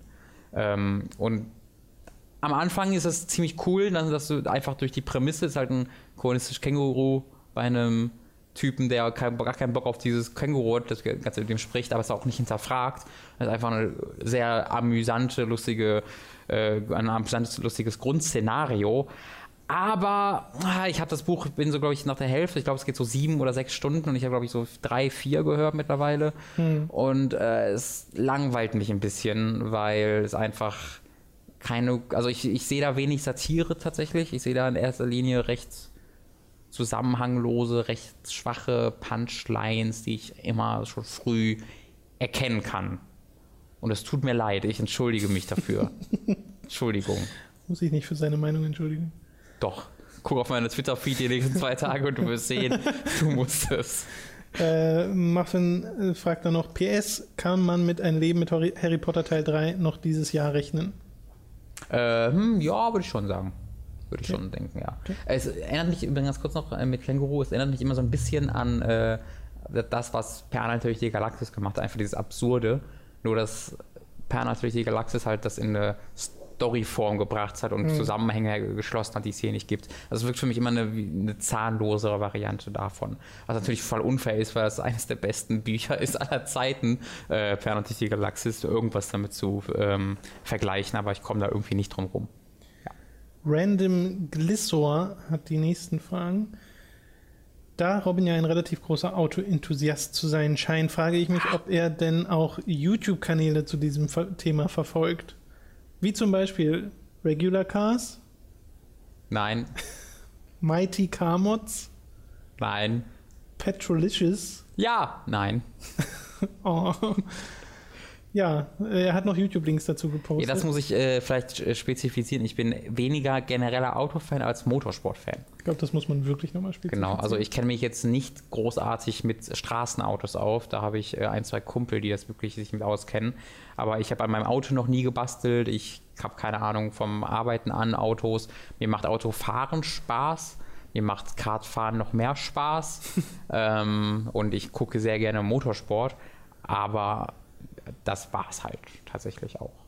Und Top Gear gucke ich halt, weil die Sendung einfach geil ist, aber jetzt nicht, weil ja, guck, also mein, ich habe schon ein gewisses Interesse an Autos, ne? Aber äh, das ist so wird perfekt durch Top Gear abgedeckt, weil die geben mir tatsächlich Informationen, mit denen ich auch was anfangen kann, aber wenn ich jetzt nur diese Informationen bekommen würde, würden sie mich langweilen. Ich meine, Top Gear habe ich ja auch geguckt und ich kann mit Motorsport nicht Ja, wirklich viel absolut. anfangen außerhalb von Rennspielen. Äh, aber das ist halt einfach eine unterhaltsame Sendung. Genau. Also Top Gear ist auch, ist auch tatsächlich einfach an Car-Enthusiasten Gewesen. eigentlich weniger als an äh, Motorsport-Fans. Aber das ist halt auch so ein Ding, du niemand oder den Erfolg, den sie feiern, feiern sie nicht, weil sie eine Ja. gute Autosendung sind, sondern weil sie einfach eine gute Unterhaltungssendung waren. So, dann fragt der Random Glisser noch, ähm, was haltet ihr vom Rest von Channel Awesome, sprich Nostalgia Chick, Cinema Snob, The Rap Critic oder Todd in the Shadows? Mich persönlich sprechen Rob und Doug Walkers Videos nämlich am wenigsten an. Ich finde solche Serien wie Lindsay Ellis, Loose Cannon sehr viel interessanter. Aber Nostalgia Chick gibt es ja lange nicht, eigentlich nicht mehr. Das ist Lindsay Ellis. Mhm. Äh, die macht ja, die macht echt interessante Sachen. Also die hat halt wirklich das Ding aus so Film studiert äh, und kennt sich wirklich, wirklich aus und macht wirklich akademische Dinge. Ähm, damit die hat auch, die hatten mal einen Film, äh, ich einen Film über Abtreibung gedreht und das war, glaube ich, autobiografisch. Also ich glaube, sie hatte mal eine Abtreibung äh, durchführen lassen und hat darüber einen Film gedreht, über ihre Erfahrungen damit. Und der wurde tatsächlich auch ziemlich äh, äh gut, der kam bei Kritikern ziemlich gut weg, glaube ich. Ähm, kann, weiß ich jetzt nicht den Namen leider nicht, aber ich habe sie da halt letztens mal äh, reden hören und auch nochmal selbst gegoogelt und äh, habe da sehr positive Stimmen mhm. gelesen. Ähm, also da finde ich, das finde ich auch sehr interessant, äh, was sie da oftmals zu sagen hat. Äh, Todd in the Shadows mag ich sehr gern. Todd, Todd in the Shadows, das ist ein äh, Film, äh, ein Musik. Kritiker, der macht das, was Nostalgia Critic bei Filmen macht für Musik und Musikvideos. Und das ist eine wahnsinnig schwierige Aufgabe, ja. aus Songs einen 10, 15 Minuten Review in Anführungszeichen zu machen, aber er, er schafft das auf unglaublich sympathische Art und Weise ähm, und er äh, macht halt auch selbst Musik, deswegen du merkst, dass da ein bisschen was hintersteckt. Äh, er analysiert die Texte immer mal wieder, was total Spaß macht, weil du die sonst nie bemerkst. Also ganz viel also seine, seine Black Eyed Peas Reviews und so sind wirklich hervorragend. Kann ich euch sehr, sehr empfehlen. Todd ist T-O-D-D und dann In the Shadows im Schatten, weil man sieht ihn immer ähm, im Profil und sein, er halt, sitzt halt komplett im, im Schatten, man, kann, man sieht sein Gesicht nicht, keiner mhm. weiß, wie er aussieht. Oder wenn du googelst, findest du sein Gesicht auch, aber in seinen Videos taucht er halt immer mit so einer Maske auf oder er sitzt komplett im Schatten. Ähm, deswegen hat es auch da was Einzigartiges. Ansonsten. Cinema Snob habe ich äh, mm. eine ganze Weile sehr gern geguckt, der sich halt hau hauptsächlich mit so Billigproduktionen, Filmen und Exploitation Flicks ja, so richtig üblen beschäftigt. Also wirklich den, den, niedrigsten ja. Kram, den man so finden kann.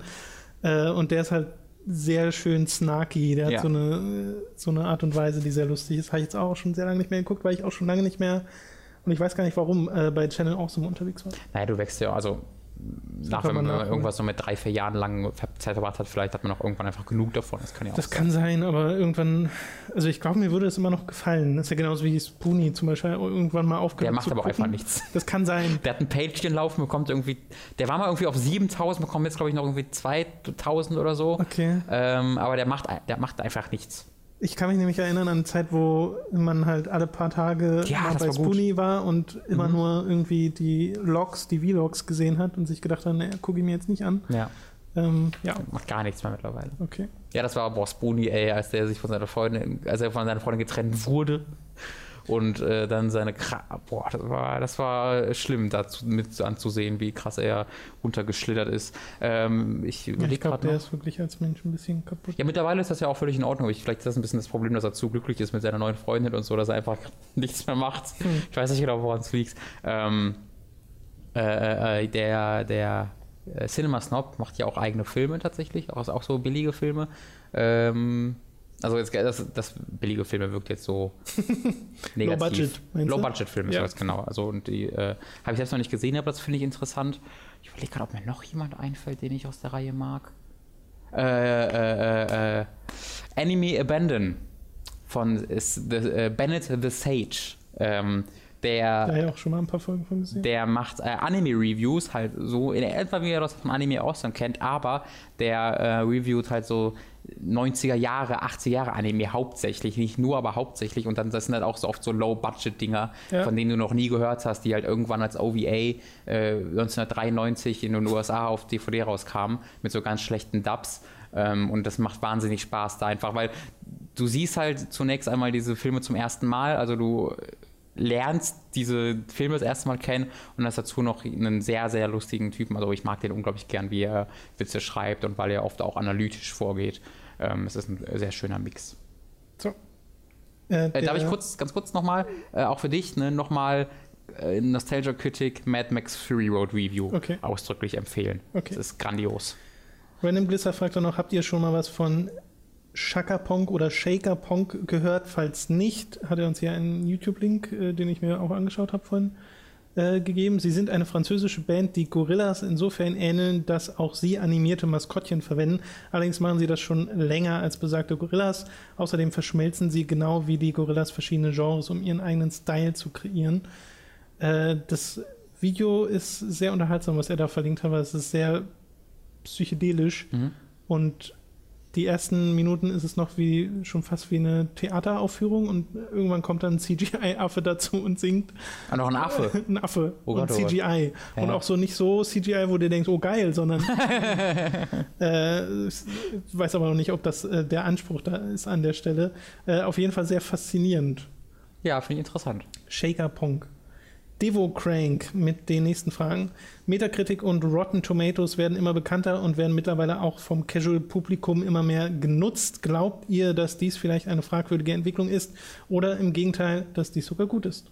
Also ist das so? Das ist ja jetzt erstmal so eine Behauptung, wo ich jetzt nicht weiß, ob es da fundierte Daten für gibt, ehrlich gesagt. Ähm, weil ich glaube, die sind schon, also Rotten Tomatoes ist halt, Ich glaube schon, dass es größer wird, weil es halt zum Beispiel bei Steam hattest du ja früher nicht ein eingebundenes Metacritic-Ding. Das ist ja da jetzt konstant drin. aber ich habe immer das Gefühl, dass bei Steam immer die Steam-Reviews nur zitiert werden. Weiß ich nicht. Also, Also äh, gefühlt wird es größer, aber kann ich jetzt auch nicht statistisch. Ja. Also würde ich jetzt auch schwer, mir auch schwer fallen, darüber zu, äh, da, darüber zu urteilen.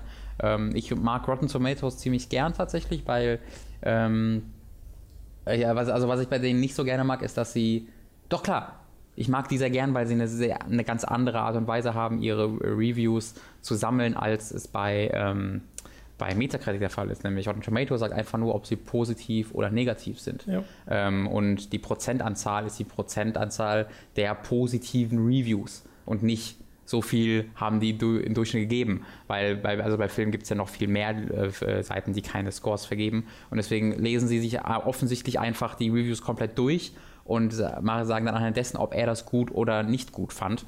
Ähm, und haben dann sogar so einen Consensus-Text, wo sie, äh, nachdem eine Menge, nach ein, zwei Wochen äh, alle Reviews da sind, schreiben sie irgendwie in zwei Sätzen kurz, was so der Konsensus ist halt, was, wie, was so die Kritiker insgesamt halt denken.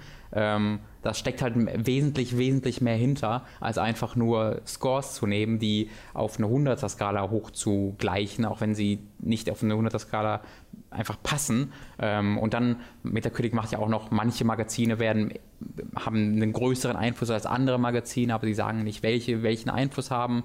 Ähm, das sind ganz, ganz viele Sachen, die einfach eine total verfälschte Zahl zum, zum Ergebnis haben. Ja.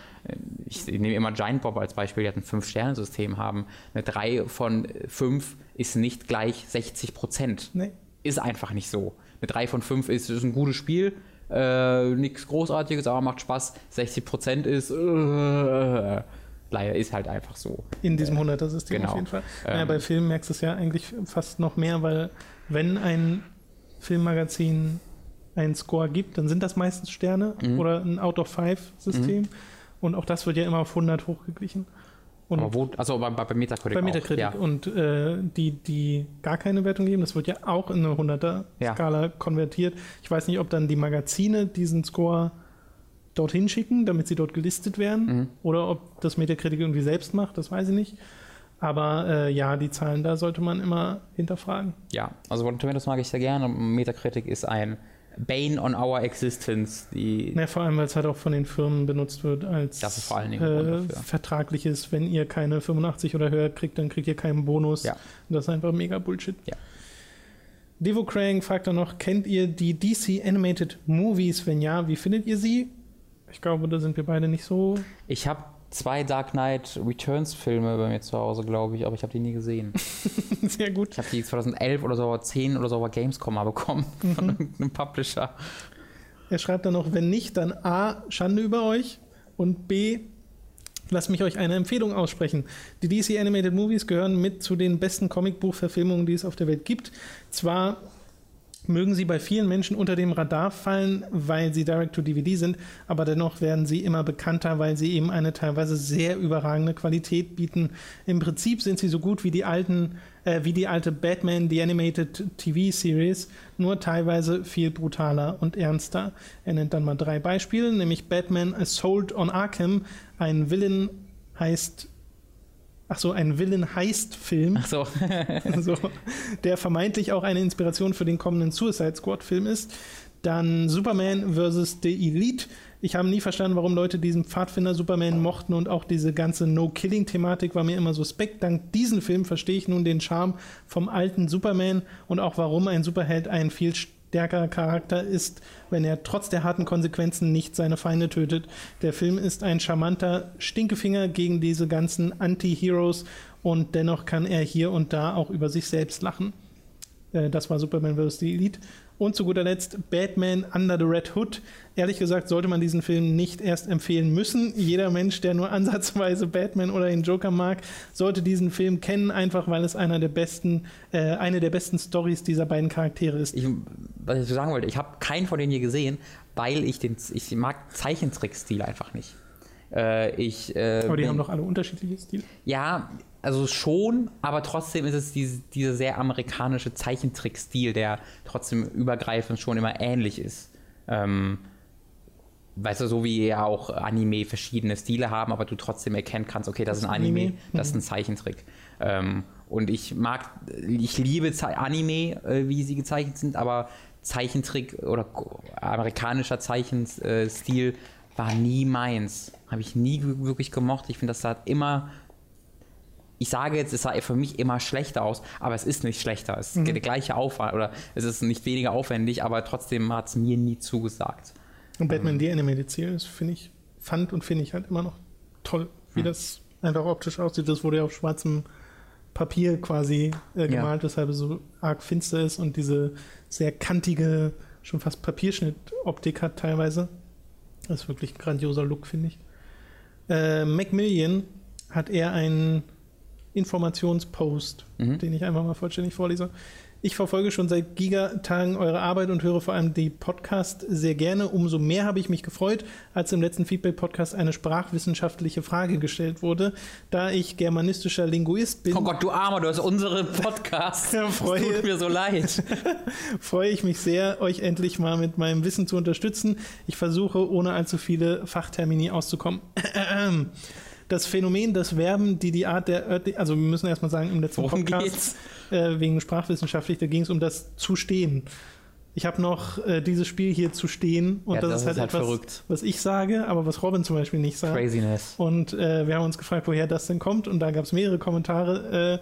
Äh, generell ist die Kommentarsektion der letzten, des letzten Feedback-Podcasts sehr interessant, weil auch so viele Leute fasziniert von diesem Viertel zehn waren oder so. Das ist einfach falsch. Also da mussten sie gar nicht fasziniert sein. Nee, also es gibt die, die fasziniert sind, dass man das nicht kennt. Ja, ja. Und die, die Klingt halt einfach sagen, falsch. hä? Was soll denn das? äh, das ist sehr, sehr schön. So, jetzt zu Macmillans Post. Äh, Das Phän- Phänomen, dass Verben, die die Art der örtlichen Lage bezeichnen, wie etwa liegen, stehen, wohnen, im Infinitiv mit haben zu verwendet werden, ist regionalsprachlich. Wenn jemand Sätze sagt wie, ich habe meine Schwester neben mir zu wohnen, Ah! oder du hast da noch ein Bier zu stehen. Für mich klingt das total normal. Dann kommt dieser jemand sehr wahrscheinlich aus dem Berliner Brandenburger Raum. Äh, äh, Exkurs. Man kann solche Verteilungen in dem wunderbaren Atlas zur deutschen Alltagssprache der Universität Salzburg und der Universität de Liege äh, einsehen. Auch sind, was spricht man wahrscheinlich Liège? Egal. Auch sind Verteilungen zu anderen sprachlichen Phänomenen oder Wörtern erhellend. So wird Frühstücksgebäck etwa in Norddeutschland Brötchen genannt, in Berlin, äh, um Berlin herum Schrippe, in Südwestdeutschland Weg oder Wegli, noch weiter südlich Laber oder Mütschli. Ich selbst habe mich früher immer darüber aufgeregt, dass die Leute aus dem Rheinland immer Artikel vor Eigennamen setzen. Äh, Beispiel, gleich kommt noch der Klaus und bringt die Uschi mit. Was? Das habe ich ja noch nie gehört oder getan. Exkurs Ende. Ich weiß, dass Robin aus dem Ruhrgebiet kommt und deshalb genauso fassungslos auf den zu stehen haben Ausdruck blickt wie ich. Ich weiß nicht mehr, ob du schon einmal gesagt hast, woher du kommst, Tom. Ich meine mich aber zu erinnern, dass du im Podcast schon mal gesagt hast, du hattest noch eine Feedback-Frage zu deinem auf deinem Zettel zu stehen. Wenn du im Berliner Raum groß geworden bist, würde das diese Verwendung erklären. Ich komme aus äh, Brandenburg. Also ja, äh, Grammatisch gesehen ist es so, es gibt im Deutschen ja immer zwei Infinitive, den mit und den ohne zu. Welcher von beiden verwendet wird, ist meistens sehr klar festgelegt. Bei einigen Konstruktionen aber ist die Verwendung regional, dialektal oder von der Niveaustufe, die man wählt, her variabel. Manche Sprecher verwenden brauchen etwa ohne zu. Du brauchst nicht abspülen. Manche mit. Du brauchst nicht abzuspülen. Das Phänomen des zu stehen haben Ausdrucks wird auch brandenburgischer Infinitiv genannt und vom Duden als falsch bezeichnet. Wir, Duden ist ein ganz schönes Arschloch. Ich voll wie so, wie so Kapitelüberschrift. Brandenburgischer Infinitiv. Falsch. Kapitel 2. Äh, wir Linguisten sehen das hingegen nicht ganz so verklemmt und interessieren uns vor allem dafür, welche Funktion eine solche Konstruktion erfüllt und welche Unterschiede es zwischen ich habe hier ein Bier stehen und ich habe hier ein Bier zustehen gibt. Ich habe zwar noch keine Studie dazu gelesen, aber ich könnte mir vorstellen, dass es einen eine Bedeutungsverschiebung gibt, die durch die Nähe mit solchen Haben plus Zu-Konstruktionen entsteht, die eine Notwendigkeit oder einen Befehl ausdrücken, wie du hast dich ruhig zu verhalten. Möglicherweise, aber das ist nur Spekulation, erfüllt ein Zu hier also die Funktion, eine Notwendigkeit auszudrücken, etwa die, dass die letzte Feedback-Frage noch gelesen werden muss. Fernab Brandenburg sagt man sowas dann vielleicht einfach anders. Voll interessant. Sehr interessant. Vielen, vielen Dank, Macmillion. Äh, das war. Voll zu interessant. Das ist bist du ein Arschloch. Sehr aufschlussreich. Wo bist du ein Zu-Arschloch? ich komme jetzt auch aus, ich, ich kann I can do it too. Ich möchte übrigens äh, zum Thema äh, äh Linguistik den YouTube-Kanal von Tom Scott empfehlen der macht äh, diverse Videos, die mir sehr gut gefallen, zum Beispiel seine äh, Things You Might Not Have Known Serie, aber er hat auch diverse Videos direkt zum Thema Linguistik. Dann geht es halt oft um englische Sprache, weil der halt Brite ist, äh, aber auch super interessant und die Art und Weise, wie er das aufmacht, finde ich super und wie er redet, dem könnte ich einfach den ganzen Tag zuhören. Einfach ein sehr, sehr toller Mensch. Tom Scott. Ich glaube, der YouTube-Kanal heißt auch einfach so, Tom Scott. Ja, einige sehr, sehr coole Infos bei. Ähm, ich hatte letztes Mal eine von, äh, davon erzählt, dass ein so ein Dialekt, ein so ein Ausdruck mich fertig macht ja. im Berlinerischen. Ist leider, es gab verschiedene Vorschläge. Ja. Ich muss mir die nochmal genau durchlesen. Ich glaube, es war noch nicht dabei, den ich meinte. Aber vielleicht, ich, vielleicht muss ich auch wirklich erstmal einen aussprechen hören, bis ich wirklich sagen kann, ach ja, das ist es. Ich glaube, du wirst irgendwann mal halt so dieses ja, ah, ja, ja, ja Platz, da platze ich in die, in die, in die Vorstellung, während gerade vor mir irgendein Theaterstück passiert. So, ah, it! Tom? Ach, fuck, ich bin ja. Hm. Sorry. Okay.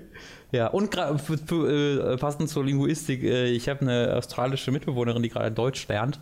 Äh, und ich habe gestern Abend eine Stunde damit verbracht, äh, mit ihr den Laut zu so. trainieren. Ähm, äh, es hat äh, es gab noch keine großen Fortschritte. Ich habe versucht zu erklären, you have to put the back of your tongue ja. on the roof of your mouth. und dann hat sie halt immer so die Zunge nach vorne gestreckt und so den, die Zunge vor den oberen Rachen so davor gedrückt und so, ja, fast. Close.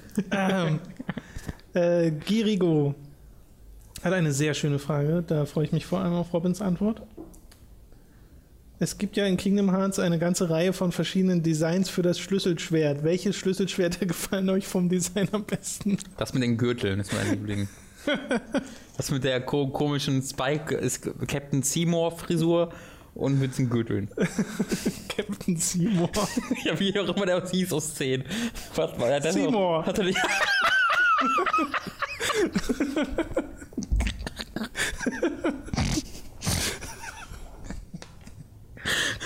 ja, Klaus, Klaus wieder. Hat er nicht irgendwie ein Schiff oder so? Was? Doch, der ist auf einem Schiff angekommen, als er das erste Mal gesehen hat. Es kann sein. Da war man an einem Hafen. Das ist mir gerade als erstes in den Sinn gekommen irgendwie. Hat jemand Papagei und ein Holzbein gehabt? und der hat halt so einen komischen, das habe ich, die äh, liebe Dani hat halt mir eine Überraschung gebracht, indem sie mir einen Kingdom Hearts äh, Desktop-Hintergrund erstellt ja, das hat. Das war ich. Wie das warst du? Auf Dani. ich dachte, Dani war mir, mir am PC. nee. Das war ich, als ich. Äh, Ach so, ich war, dachte ganz Robin, Robin also die Geschichte hinter ist, Robin war äh, letzten Freitag äh, halt krank zu Hause und da habe ich, äh, was habe ich denn gemacht? Ich wollte, zum einen habe ich mir die Mafia-Footage von deinem Rechner geholt, um das zu schneiden und zum anderen muss ich noch irgendein Video, genau, ich habe äh, bei Robin vs. noch eine Korrektur gemacht Ja. und das dann rausgerendert und dabei habe ich dir den das Okay. Ich dachte, Dani wäre am Freitag halt da gewesen. Nee, Ähm, ja, ist dann. ihr auch zuzutrauen, aber Ja. nee, das war ich. Okay. Äh, aber da habe ich halt das erstmal diese ganzen Charaktere aus Organisation X Organization 13. richtig gesehen. Und da hat halt einer original die, die Frisur von Seymour nachgeahmt, indem er aber statt ein komisches Horn zwei Hörner hatte. Mhm. Ähm, und ich glaube, wenn ein Schlüsselschwert auch diese Frisur erlangt, ist das mein Lieblingsschlüsselschwert. Das Schöne ist ja bei der Organization 13, dadurch, dass es die Bösen sind, die sollen halt alle doof sein. Hm. Deswegen darf man die ruhig doof finden, glaube ich, auch als Kingdom Hearts äh, Fan würde ich mich jetzt nicht nennen, aber ich bin der Serie auf jeden Fall sehr viel positiver geneigt. Äh, aber ein Lieblingsschlüsselschwert, darüber habe ich mir noch keine Gedanken gemacht. Es gibt ja das eine Schlüsselschwert, das halt Sora trägt und dann kommen noch ein paar dazu im äh, Laufe der Serie. Aber vor allem ändert sich dieses, oder beziehungsweise du kriegst für jede Welt, in der du bist, ein neues. Für jede Disney-Welt. Und das ist dieser Disney-Welt angepasst. Äh, was ganz nett ist, weil sie das in so einer Konsequenz machen, dass selbst die Trefferanimation, wenn du mit dem Schlüsselschwert zuschlägst, sich jedes Mal ändert. Von Welt zu Welt. Selbst das Geräusch, was dabei kommt, ändert sich. Wenn ich zum Beispiel die Nightmare Before Christmas Welt fertig habe in äh, Kingdom Hearts 2, kriege ich so ein sehr nach einem Weihnachts- und Halloween-Mix aussehendes Ding, was weder nach Schlüssel noch nach Schwert aussieht, sondern eher nach Süßigkeitenstange. Äh, und ganz cool. was dann beim Zuschlagen so, ich glaube, es Zerbricht. waren Schneeflocken und es kommt so ein Glockenchime jedes Mal, wenn ich zuschlage. Also das, der Detailgrad da ist Ja. einfach sehr, sehr nett. Äh, ich glaube, da war aber das Pirates of the Caribbean Ding mein Lieblingsschwert vom reinen Design. Ich muss immer, wenn ich an Schlüsselschwert denke, an den einen, die eine Szene aus Red vs. Blue, der Halo Machinima-Serie, Mhm. kennt- denken, wo äh, sie ein Alien, dieses halt, dieses komische Plasmaschwert, äh, das Ja. finden sie halt in der Story und sagen halt, finden heraus, dass es ein, dass, dass ein Schlüssel ist. Irgendwie. Und dann gibt es halt Caboose, den absoluten Vollidioten, der guckt da, I knew it, oh, I always knew that. That key is a, uh, that, that sword is a key. When you put it in people, it unlocks their death. das ist ziemlich gut. Sehr gut. Ja, dazu muss man auch sagen, dass Kingdom Hearts am Anfang diese Idee hatte vom Keyblade und im allerersten Kingdom Hearts wird unheimlich oft das Wort Keyhole gesagt. Das ist mir richtig aufgefallen, als Okay. ich diese Story-Zusammenfassung nochmal äh, äh, mir angeschaut habe. Und da sieht es meistens auch aus wie ein Schlüssel. Aber in Kingdom das Hearts ist das 2 Einzige, was ich kenne. sind die Designs von den Keyblades, die weiteren, die haben sich ab dem zweiten schon gedacht, naja, scheiß drauf, es muss nicht Finde ich wirklich auch nach einem gut. Schlüssel aussehen. Ja. Es sieht dann halt wirklich eher aus wie irgendein Fantasy-Schwert. Weil ich fand das immer total dämlich im ersten Teil, dass dieses Schwert einfach so in so einem Schlüssel endet. Ja, man muss ja auch dazu sagen, sie nennen es Keyblade, aber es ist nur ein großer Schlüssel. Nichts daran ist ein Blade. es ist Auch nicht unwahr. Schlüssel. Ja, aber Key Club. ja. So, Key Machine Gun. Bastian hat die nächste Frage. Wollt ihr in einem Rollenspiel noch Skillpunkte selbst vergeben oder findet ihr das gut, dass es solche Spiele wie Dragon Age Inquisition oder Diablo 3 das dem Spieler abnehmen? Dazu In- muss man ja sagen, abnehmen stimmt ja nicht so ganz. Es sei denn, du meinst Stat-Punkte, nicht Skillpunkte. In Inquisition kann man optional auch die Talente automatisch, glaube ich, vergeben lassen. Aber das machst du du ja es- du, also in Dragon Age Inquisition habe ich die selbst vergeben, die Skillpunkte. Und in Diablo 3 suche ich mir auch meine Skills Nein, ich meine, in, äh, Entschuldigung, habe ich gerade selbst gesagt, automatisch meine ich. Ja. In Inquisition kannst du das alles automatisch machen lassen, ohne Man kann es das sonst automa- mache. Genau, ja, das mache ich da auch tatsächlich. Das mache ich nicht. Also bei- bei allen, außer bei meinem eigenen Charakter wähle ich aus, was ich haben will, aber bei allen meinen anderen Leuten da habe ich immer komplett auf automatisch Also auch gemacht. da habe ich es bei jedem manuell noch gemacht. Deswegen, also ich mag das, äh, also dass man die Option bekommt, ist immer gut. Mhm. Wobei ich sagen muss, dass das Diablo 3 Skillsystem, da war ich am Anfang enorm skeptisch, weil ich Talentbäume eigentlich sehr cool fand früher äh, und die in Diablo 2 halt auch ganz cool fand. Heute hat sich das total gewandelt. Heute finde ich die in Diablo äh, 2 ziemlich mies, dass du halt dieses 5 Punkte in was investierst, was dann 3% jedes Mal Ja. besser wird. Das sind halt Sachen, die ich nicht merke.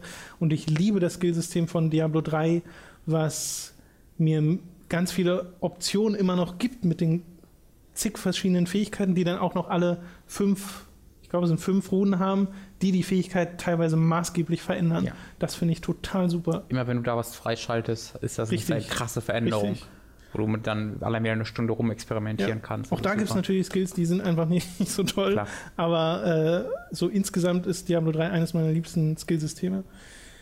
Wie findet ihr, falls mal angehört, die deutsche Synchronisation zu Dragon Age Inquisition? Kenne ich nicht. Was ja allerdings fehlt, ist David Hayter, der in dem neuesten DLC von Dragon Age Inquisition einen Zwerg spricht, Ja. der sich original anhört wie äh, Snake. Ja. Deswegen Äh. kann sie nicht sonderlich gut sein, weil es nicht David Hayter ist. Den DLC hat Dani sogar gespielt, der spielt da wohl keine so große Rolle. Aber ja, also so eine große Rolle kann er eh nicht spielen, weil es nur ein kurzer DLC. Ja. Deswegen, ja. Und es ist ein Zwerg. Nicht schlecht. Wie findet ihr generell die Synchro in Deutschland? Was ist für euch die beste deutsche Synchro, die ihr je in einem Videospiel gehört habt? Ganz klar Mafia. Oh ja, Mafia. Teufel! Teufel. Die, Äh, diese Lady ist heiß. das danke. Ding, das, Ich das ist wirklich, wirklich großartig. Man kann so einen Sketch einfach Ja, in meinem. Kopf gerade lasse ich gerade einfach ablaufen. so ein Sketch-Reel. Äh, ich kann mich halt an die erinnern, die ich Äh. als Kind gespielt habe. Und die fand ich halt gut. Die von Curse of Monkey Island kann ich fast noch heute mitsprechen. Ja, same. Äh, da habe ich auch vor ein paar Jahren mal die englische mir angehört und finde die auch super, weil ich den englischen äh, Guybrush super finde. Aber Norman Matt als deutscher Guybrush finde ich auch nach wie vor toll. ja. Also äh, die finde ich auch heute noch super, während zum Beispiel Mafia fand ich damals total toll, diese Synchro. Heute not so much. Ja, same. äh, was mir aufgefallen ist, ich fand die von Fable immer ziemlich cool. Äh, vom ersten Fable. Ähm, aber dann habe ich mal, also Jahre später, als ich dann angefangen habe, die auf Englisch zu spielen, ist mir halt mal aufgefallen, was für krasse Star Power die bei Fable haben. Da sprechen wirklich richtig krasse Hollywood-Schauspieler Ja, mit ja. und halb Monty Python und so. Ja, der britische Ähm, Akzent ist aber auch ganz großer Teil vom, Ja, ja, absolut. von der Identität von Fable. Und das, das fehlt so natürlich sind, total, total im Deutschen. Ähm, deswegen, aber da, da, bei meinem, meinem ersten Fable, wenn ich halt die deutsche Stimme da höre, die kann ich auch mitsprechen. Äh, das ist bei mir total nostalgisch. So der Gildenmeister, den du da in deiner, Hm. in deiner Heimat und so hast. Ähm, das ist aber auch sehr hörbuchmäßig alles. Äh, You Don't Know Jack war grandios, die deutschen Übersetzungen, weil sie quasi neue Spiele gemacht haben. Ja. Und der Sprecher war auch super. Apropos, es gibt ein neues Checkbox Party Pack. Weiß. Muss ich schon glaube ich, mal holen. Stimmt. Äh, aber sonst, dadurch, dass ich mir die seltenst nur noch anhöre, außerhalb von vielleicht mal einem Trailer oder einem Sprachvergleich auf GameStar, Ja, genau. äh, wo ich ich mir gerade halt zu 98 Prozent denke, ja, spiele ich schon lieber auf Englisch. Ich habe den, meine letzten beiden Kontakte damit waren, wo ich gehört habe, wie Kollega einen Charakter im Battlefield Hardline gesprochen hat, Mhm. wo ich jetzt gehört habe, dass äh, Gronk einen Charakter in Just Cause 3 spricht. Dann denke ich mir immer so, Hm. okay. Naja, das ist halt auch, also unter dem letzten Podcast hat, glaube ich, einer geschrieben, dass er sich gewundert hat, dass ich Witcher 3 auf Englisch spiele. Mhm. Beziehungsweise hat sich schon ein bisschen beschwert, dass ich Mhm. Witcher 3 auf Englisch spiele, weil das auf Deutsch doch so viel besser ist. Äh, und bei Witcher 3 kenne ich, und generell bei Witcher kenne ich die äh, deutschen Sprachausgaben und die finde ich halt einfach nicht so toll. Also ist halt einfach so. Das äh, ist sch schön, wenn es euch da anders geht. Soll ja jeder das spielen, was er äh, lieber mag. Aber ich glaube, da gibt es kein, keine definitive Antwort drauf, dass man jetzt sagen Ja. kann, mit. Also es gibt ein paar Ausnahmen, wo es die definitiv gibt, wo die äh, deutsche Synchro einfach deutlich schlechter ist. Und sicherlich gibt es auch welche, wo die englische deutlich schlechter ist. Aber äh, ansonsten ist es halt Geschmackssache. Ich verstehe, ich weiß, was er, was er da meinte, weil das halt ein Mittelalter-Setting ist, wo europäische Sprachen erstmal besser passend wirken. ähm, und deutsche Sprachen darunter halt auch. Ähm, weil, ja, das, also das assoziiert man eher mit Mittelalter. Allerdings spiele ich auch lieber in Englisch, weil für mich sind halt die Akzente wahnsinnig wichtig. Ähm, und für die, also wie die, die Zwerge sprechen halt völlig anders als die Menschen. Und auch bei den Menschen hast du sehr viele verschiedene Dialekte und Akzente. Das geht im Deutschen komplett verloren. Im Deutschen Bei spricht jeder, ist spricht jeder halt gleich. bei den deutschen Synchronisationen ähm, schon seit jeher die Tatsache, dass sich alles anhört wie ein Hörspiel. Ja. Es, und alles hört sich an wie ein Tonstudio. Ja. Nichts hört sich an wie Charaktere, die wirklich in dieser Umgebung gerade stehen. Und äh, das ist bei den meisten englischen Synchros anders. Ja. So, das war, ja doch, das waren alle Fragen von Bastian. Jetzt Gurkenglas halb voll mit der nächsten. Ihr müsst drei Spiele nennen, die eure Kindheit, Jugend am meisten geprägt haben. Hat nichts mit Anzahl Stunden zu tun, die ihr mit dem Spiel verbracht habt, sondern Spiele, die euch einfach sehr beeinflusst haben und euren Geschmack später bestimmten. Bei mir wären das World of Warcraft, Silent Hill 2 und Halo 3 ODST. Puh. Bei mir wären es, äh, und ich gehe da mal, glaube ich, so weit zurück wie ich kann, Super Mario World, Fuck, du hast jetzt krass. Link's Awakening und Terranigma. Ich habe jetzt auch gerade auch Super Mario World ganz in dem Mhm. Kopf gehabt, absolut. Ähm, Halo 1 wahrscheinlich. Ja, Halo 1 auf jeden Fall. Mm, Half-Life 2. Ich glaube, die drei haben viel. Weil Half-Life 2 war so das Ding, wo ich angefangen habe, oh mein Gott, diese, Spiel, diese Spiele können ja auch auf diese Art und Weise Geschichten erzählen. Hm. Halo einfach das, oh mein Gott, das Shooter geht auf Konsolen. Ähm, und äh, war ganz, also ich habe im Splitscreen so viel Zeit mit Freunden Halo gespielt und hat Super Mario World war einfach Mhm. halbe Kindheit Super damals. Mario World, das ist großartig. Ja. Ja, also bei mir würden diese Spiele wahrscheinlich dann auch irgendwann auftauchen, aber wenn ich mich auf drei beschränken würde, nehme ich einfach die, die relativ früh sehr, sehr großen Einfluss hatten, weil ich glaube, die, die du gerade als Kind gespielt hast, Mhm. dich noch mal mehr prägen. Auf jeden Fall. Äh, Speckobst hat die nächste Frage. Kennt ihr beide eigentlich den Kanal Your Movies Sucks? Nee, yourmoviesucks.org. Ich weiß, der Kanal klingt ziemlich kindisch, bietet aber einige der besten Filmanalysen auf YouTube und ich würde Sachen wie seine The Walking Dead Season 1 und 2 oder After Earth Videos zu dem besten zählen, was ich bisher auf YouTube gesehen habe. Zudem widmet er sich seit fast einem Jahr dem Film Synecdoche. Entschuldigung, Tom. Synecdoche, New York von Charlie Kaufman. Ah, ja. Übrigens Sy- einer der- Synagoge. Übrigens einer der besten Filme aller Zeiten und analysiert ihn bis ins letzte Detail. Auf diesen Kanal sollten wirklich viel mehr Leute aufmerksam gemacht werden. Da habe ich auch schon viel darüber gehört, habe ich selber selbst noch nicht gesehen. yourmoviesucks.org. Ich auch noch nicht. Also ich meine jetzt, ich meine jetzt Du meinst den äh, Film? Synagoge New York. Ähm, ich weiß auch nicht, wie man es auf Englisch ausspricht. Aber Andy Kaufman ist ja auch so eine Figur, die, wo man total viel darüber hört. Charlie Oh. Kaufman. Charlie Kaufman? Schreibt er zumindest. Ist Andy Kaufman nicht auch? Oh Mann, das ist jetzt peinlich. Ich glaube, es gibt aber auch einen Andy Kaufman. Äh, machen wir doch einfach weiter. Mach mal weiter. Ich Äh, habe nehmen nichts, ich hab nichts dazu gesagt. Nehmen diese Empfehlung sehr gerne an. Dankeschön. Meint also mein Fuck nur das U ein Mm. X. Gibt es Spiele, für die ihr euch eigentlich schämen müsstet, dass ihr sie nicht gespielt habt? Ich zum Beispiel habe noch nie einen Zelda Half-Life-Teil gespielt und werde jedes Mal extrem dumm angeschaut, wenn ich es erwähne. Äh, ja, das wäre die erste Frage. Gar, nee, Also, nicht gespielt ist echt nur noch wenig. Ja, also bei mir ist auch so, ich, ich für die Spiele, die ich inzwischen noch nicht gespielt habe, schäme ich mich nicht wirklich. Ich habe Ja, ja. sowas wie äh, Deus Ex 1 mal, also halt damals nicht gespielt und dann mal versucht nachzuholen und es ist mir einfach Ist zu, heute die Mod rausgekommen, ne? zu klobig. Hast du gesehen? Ja, aber Das ist nur komplett. ich weiß. Das ist ein gutes Spiel. Ja, ich weiß, dass es ein gutes Spiel ist und ich äh, schätze es auch für das, was es getan hat. Aber ich muss es trotzdem nicht durchgespielt haben. Ja, mit der Mod vielleicht schon. Das, äh, Hilfst mir nicht gerade dabei, meinen Punkt zu machen, aber hast du denn ein Spiel? nee, Du hast alles gespielt. ich habe alles gespielt. Mir- Mir fällt ja gerade leider nichts ein. Kingdom Hearts. Ähm, habe ich auch gespielt, Kingdom Hearts. Stimmt. Deswegen, die meistens habe ich ja zumindest. Äh, und die Sachen, die ich nicht gespielt habe, da habe ich bin ich, also so bin ich ja stolz. ein gewissen- So League of Legends habe ich nie gespielt. Aber dem, dem begegne ich mit einem gewissen Stolz. ähm, ansonsten. Mir fällt, also, mir fällt gerade wenig ein, weil ich habe die letzten Jahre halt vor allen Dingen sehr viel nachgeholt. Ich hatte lange Zeit äh, kein äh, 3D Zelda gespielt zum Beispiel. Ähm, die habe ich für alle mittlerweile gespielt, zumindest angespielt. Äh, ich hatte lange Zeit kein, äh, was war das denn? Äh, nee, stimmt gar nicht.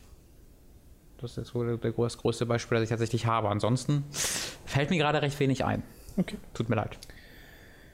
Wie benennt ihr meist eure Spielecharaktere in Spielen wie Dark Souls oder Skyrim? Habt ihr einen festen Namen, den ihr für jedes Spiel gleich benutzt oder lasst ihr jedes Mal aufs Neue die Fantasie spielen?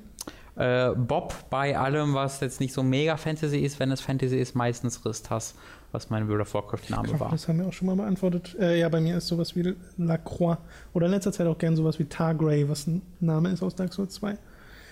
Äh, ja, Vogelluff. Inwieweit nutzt ihr euren Status als Journalisten eigentlich aus? Also aus, in Anführungszeichen, schreibt er noch dazu. Als Robin hier erwähnte, dass er dem PR-Menschen von Serda Sumunchu noch anschreiben müsste, weil er Karten für einen Auftritt möchte, klang das, klang das schon sehr danach. Das klingt schon wieder so böswillig unterstellend, aber das meine ich gar nicht. Mich würden da die Zusammenhänge zwischen Privat und Arbeit interessieren, sowie der Umgang damit. Fühlt ihr euch dazu verpflichtet, etwas über beispielsweise ein Konzert zu schreiben, zu berichten, wenn ihr euch dafür kostenlose Karten von hilflosen PR-Menschen erschlichen habt? Für euch ist das ja vermutlich normal geworden. Ich meine, Robin hat auch mal irgendwo davon erzählt, wie geil er das ganz, Ganze am Anfang fand, dass er Spiel umsonst kriegt, als er quasi noch ein Frischling war. Da ist vielleicht auch ein bisschen ein falscher Eindruck entstanden. Das ist äh, nicht normal, gar nicht. Also Zelda so, das Zelda so Mundschuh, das ist, glaube ich, die einzige Veranstaltung äh, in irgendeiner Art und Weise, äh, wo, wo wir so Karten bekommen haben, ähm, die abseits von Videospielen sind. Und das liegt einfach daran, dass ich bei Giga Games über die berichtet habe wo ich das mal da war und auch hier im Podcast über die sprechen werde.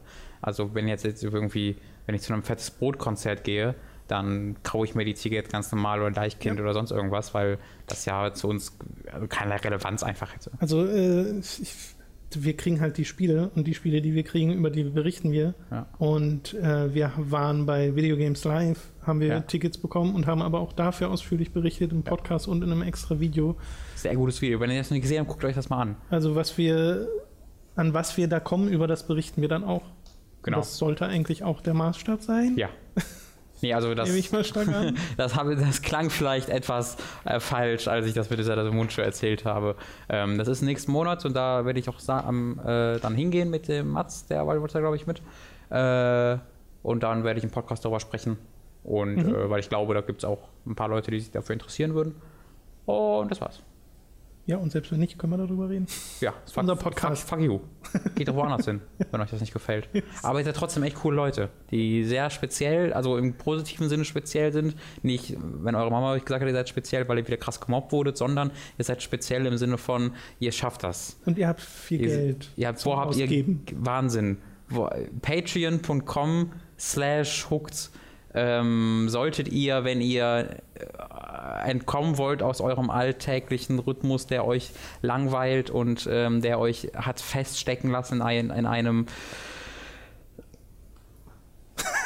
Alltag, der euch nicht gefällt, dann, wow. dann äh, solltet ihr uns all euer Geld geben. Ja, wir haben noch bestimmt. Das ist wie in der Kirche. Wir haben noch bestimmt mindestens einen reichen Zuschauer, der so richtig, richtig reich ist. Ja. Es reicht ja, wenn der sagt, hier. Schickt uns Olixon nicht alle seine Konsolen. Habt ihr 1000 Euro im Monat. Ja, ja viel Spaß. Ist das zu viel, ist das zu viel verlangt? Dass uns einer von euch mal bei 10.000 Euro im Monat gibt. Kann das Kann echt zu viel sein? Echt einmal im Monat 100.000 Euro. Wie viel ist denn das? Mann. Immer eine Null mehr. Ohne jetzt zu viel verlangen zu wollen, aber nee, eine Million. Also wir wollen ja bescheiden bleiben und überhaupt äh, den Song könnt ihr euch äh, kaufen auf iTunes. Richtig. Nee, Moment. Der heißt Bescheiden. bescheiden. Ich will kein Geld. Kauf es jetzt. Äh, ich will noch äh, sagen, falls ihr Fragen habt, dann äh, wie immer in den Kommentaren auf YouTube oder auf der Seite und bei Patreon und im Forum gibt es einen Thread, der heißt Feedback. Äh, auch da bitte gerne posten. Falls ihr irgendwo als PR-Mensch arbeitet und uns zu Konzerten einladen möchtet, könnt ihr das bei Robin at Magazin machen. Sehr gut. Danke. Äh, bis zum nächsten Mal. Tschüss. Tschüss.